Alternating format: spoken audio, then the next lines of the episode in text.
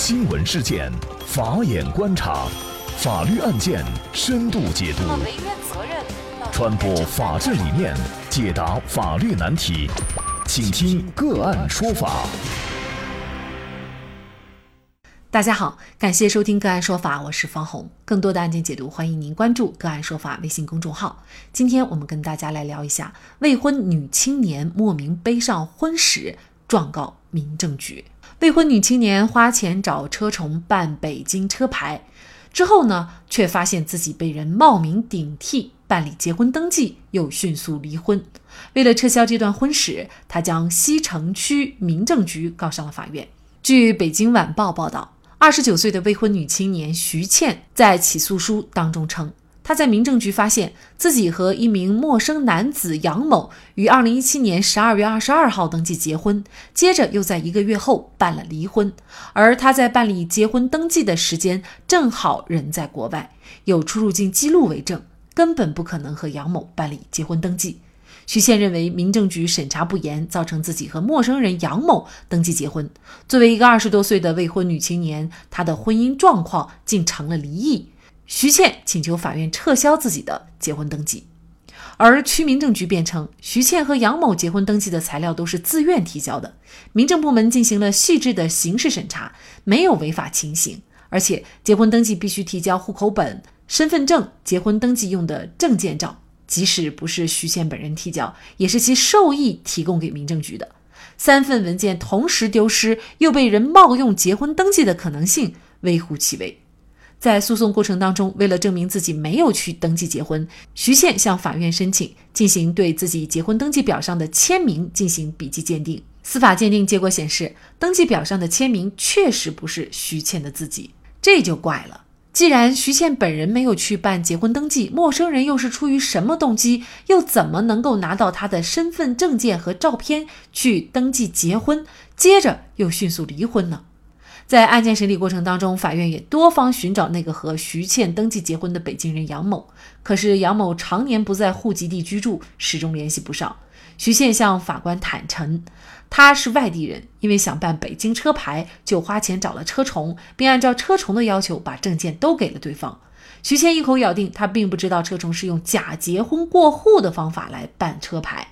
用于结婚登记的照片也是用他的照片合成的，而民政部门对此也十分气愤，指责徐倩和杨某视国家行政机关和结婚登记为儿戏，认为这种不诚信的行为不应该被保护，请求法院驳回徐倩的诉讼请求。在自己不知情的情况下就和别人结婚了，而这样一个有结婚、离婚登记记录的备案。又是否能够撤销呢？那么就这相关的法律问题，今天呢，我们就邀请云南大韬律师事务所副主任、婚姻家庭法律事务部主任、国家婚姻家庭咨询师谭英律师和我们一起来聊一下。谭律师您好，主持人好，听众朋友们好。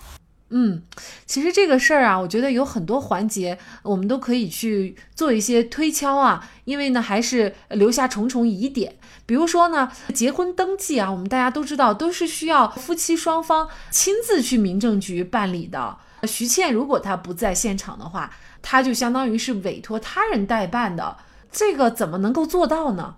呃，我估计啊，从这个案情表述推测。可能是找了一个人，让他去呃代替呃徐倩，也不是说就是说徐倩委托他人，他可能到民政局去找一个女的，然后这个女的自己就说她就是徐倩，应该是这样取得的一个结婚登记，因为这个结婚是不允许委托他人代办的，我们国家的这个婚姻法有明确的规定，同时呢，婚姻登记条例第四条也规定。内地居民结婚，男女双方是应当共同到一方当事人常住户口所在地的婚姻登记官办理结婚登记。所以，根据上述的这个法律规定，结婚登记必须是要男女双方本人亲自到民政局去办理，法律上是不允许，就是说委托他人代办的，现实当中也是不允许的。所以我推测呢，应该是找了一个女的，呃，冒充是徐倩，然后和这个男方一起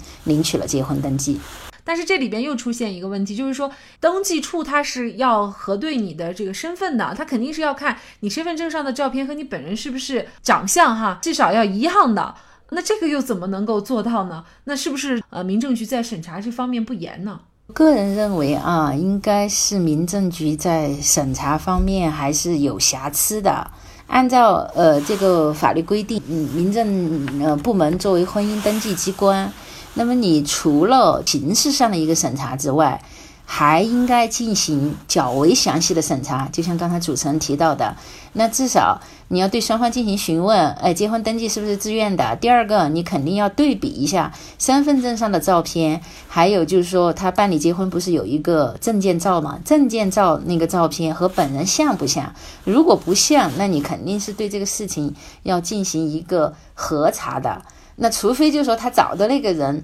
和徐倩本人有一些相似啊，因为我看从案情表述上来看，包括结婚证上登记的照片，好像也是徐倩本人的照片。他当然解释是用他的那个证件照 PS 的，就是说合成的。但是我觉得，既然是徐倩本人的照片，那除非那个去的人和徐倩长得啊特别像，或者的话，我认为婚姻登记机关还是在这个审查上是有一些瑕疵的。嗯，那区民政局呢就辩称，他说呢，徐倩和杨某结婚登记的材料是自愿提交的，那结婚登记必须要提交户口本、身份证，还有结婚登记用的证件照。他认为，即使不是徐倩本人提交，也是其受益提供给民政部门的哈。那么现在呢，徐倩她就要主张民政局的这个结婚登记呢要撤销，那么这样呢，她就不是一个离异的女人了哈，她可以请求撤销这样的一个结婚登记吗？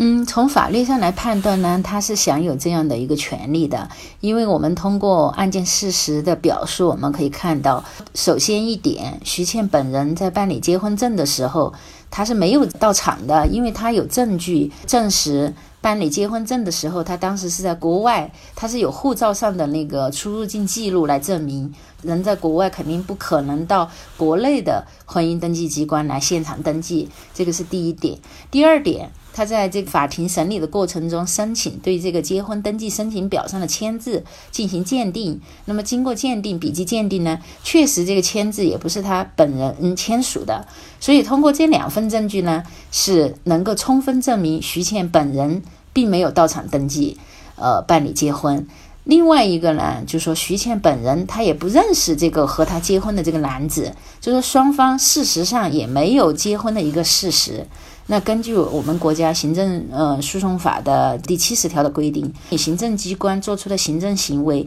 如果是违反法定程序的，是应该由人民法院判决撤销的。所以，基于本案的这个事实和相关的证据呢，我认为徐倩她向法院申请撤销这个结婚登记，应该是可以得到法院的支持的。嗯，所以呢，在这个案件当中啊，背后还是隐藏了一件事儿哈，就是为什么呃，人家一个陌生人出于一个什么动机拿他身份证又去登记结婚，然后又迅速离婚。所以呢，也经过法院的调查，徐倩呢，她是表示呢自己其实并不是在北京的户口哈，呃，那么她呢是外地人，想办北京车牌，所以呢就花钱找车虫，然后呢他把相关的证件给了对方。所以呢，有可能就是车虫用假结婚过户的方法啊来办车牌。当然了，他表示他自己不知道啊，但是呢，作为民政部门认为呢，他肯定是知道的。呃，所以呢，民政部门也对这样的一种啊行为非常的气愤，因为他觉得呢，这个是视国家行政机关和结婚登记为儿戏，所以呢，民政局是不同意撤销这样的一个结婚登记的。那您怎么来看呢？嗯，我认为呢，就说民政局的这个辩解呢是有一定的道理的。但是呢，嗯，前面已经论述过，就是从本案的证据和事实来看，确实说徐倩本人没有到场进行登记，而且她和这个人结婚也不是她的一个真实意愿。那么在这种事实基础上，你如果还强行的来维持这个婚姻登记，那我认为这个肯定是不恰当的。所以说，这个婚姻登记肯定是该被撤销的。那么至于徐倩本人对于这种要不要承担相应的责任，我觉得可能要分情况，就要看徐倩。本人他主观上他是知道这个事情，并且就是说他主动的来做，就像推测有一种可能，一种可能是他把这个证件就交给那个机构，然后可能双方就共同商量好，要以这种假结婚的方式来获得北京的车牌。那么，如果他是主观上他是明知的，那么我认为他本人是有过错的。那么这个呢，实际上可以对他进行一定的行政方面的一些处理。但是如果徐倩本身她主观上她确实是不知情的，她只是把自己的证件提供给了这个车从这个机构，那么是这个机构擅自的想了这种办法，帮客户去办理一个假结婚、假离婚，然后呃结了婚之后获得北京的一个车牌。那我认为，如果徐倩本人不知情的话，那这个责任是应该车从这个机构来承担的。所以这个可能要根据具体的情况来分析，但是在这个案情表述当中，对于这一点也没有进行一个详细的表述，可能要根据呃事发的一个真实情况，最后再来判断。那如果徐倩确实本人不知道车崇用他的这个证件来结婚的话，那么车崇的这种行为应该承担一个什么样的责任呢？我个人认为他。是采用了一种合法的形式，以达到一个非法的目的。他就是完全利用了民政部门的这种行政行为来达到他的这种非法的目的。是的，那么这种情况呢，就是说，首先行政机关可以对相关的机构和人员进行一些行政上的一些处理，进行罚款啊，或者诚信的一些失信名单啊之类的。另外一个从民事上来讲呢，其实作为徐倩本人来讲，我认为他是有权利来起诉相关的机构或者人员的，可能对他的这个声誉有一些影响，他可以要求进行赔偿。第二个呢，就是说可能也会给他造成一些损失，因为这个事情如果真的被曝光是利用这种假结婚获取车牌，那可能他的车牌也会被撤销，然后他相应的办理这些的费用肯定也是有一个损失，他也可以同时要求这个机构或或者相关的人员来赔偿他呃损失，对他进行赔礼道歉，然后进行一定的精神损害赔偿，这些我认为都是可以的。其实我们也在好奇哈，这个北京人杨某他到底是干什么的？他是不是专门就是用利用自己的身份去跟不同的女人去结婚？然后呢，车虫可能会给他一定的利益，还是他也是被车虫所利用？但是无论怎么说，他都会留下一个离几次婚这种档案的啊。那么这个对你以后的这人生幸福来说，其实也是会有一些影响的。所以呢，呃，如果是说车虫使用这样的一种办法来办车牌，那我想这样的案件应该也不止这一起。但是无论怎么说呢，就是咱们在管理使用自己的身份证、户口本的这些重要的证件的时候，其实是应该非常注意的。否则呢，被人啊在这里呢是办理结婚，但是呢还有一些情况可能做了一些违法贷款呐，或者是其他更严重的。的行为，而本人又不自知，但是最后呢，可能要自己来承担责任。所以在这方面，从常见的一些可能存在的风险，也请谭律师给我们做一个提醒。嗯，好的。那确实，我们讲的身份证、户口本这些证件呢，是相当的重要。那么，首先呢，就说大家要有保密的意识，对于自己这些证件上面的信息，包括出生年月啊、住址啊、身份证号码这些啊，都要保密，不要轻易的泄露给他人。其次呢，就是说。最好不要把原件交给其他人来掌管。如果要办什么事情需要出示原件的话，最好是约好时间，自己带着原件过去陪同办理，而不要说我把身份证、户口本留给某个单位或者某个个人，由他擅自去办理。这样的话呢，风险会比较大的。呃，另外一个呢，我们常见的也会有一些部门可能会要求你。呃，要给个复印件。那么在给复印件的时候呢，最好在复印件上面，呃，书写仅用于办理什么事项，再次复印无效。呃，就是写上这样的一些提示语。那么这样呢，他再去复印，如果办了没有跟你授权的这个事情的话，那这个到时候你就比较容易就摆脱自己的责任。那么常见的利用这些身份证啊、户口本啊，就是有可能去向银行贷款呐，或者办信用卡呀，这些呢可能都会给自己带来一些就无端的一些麻烦。可能最终通过相应的证据查明不是你本人去办的，可能会不用承担责任。但是在没有查明之前，可能会给自己带来一个很大的困扰，所以说呢，大家就是一定要有这个意识，管理好自己的身份证、户口本重要的证件。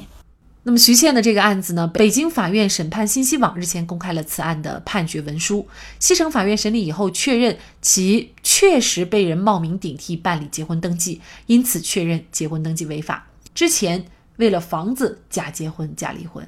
而自从去年十一月一号开始，北京最严限行令实施以后，为了儿子买金牌，六十岁的母亲都豁出去假结婚了。神圣的婚姻在房子金牌面前，居然成了一文不值的道具。说结就结，说离就离。看来价值观一旦扭曲，很多事情大家就都敢做了。但是别忘了，天下没有免费的午餐，潜在的法律风险是你意想不到也承担不起的。好，在这里再一次感谢北京大韬律师事务所副主任、婚姻家庭法律事务部主任谭英律师。那也欢迎大家通过关注“个案说法”的微信公众号，具体的了解我们本期案件的图文资料以及往期的精彩案例点评。另外，您在生活工作当中遇到一些法律问题，都欢迎您通过添加幺五九七四八二七四六七幺五九七四八二七四六七这部电话号码的微信号向我们进行咨询和交流。给大家提供法律问题解答的都是我们节目邀请到的嘉宾了，他们都非常的资深、专业和负责任。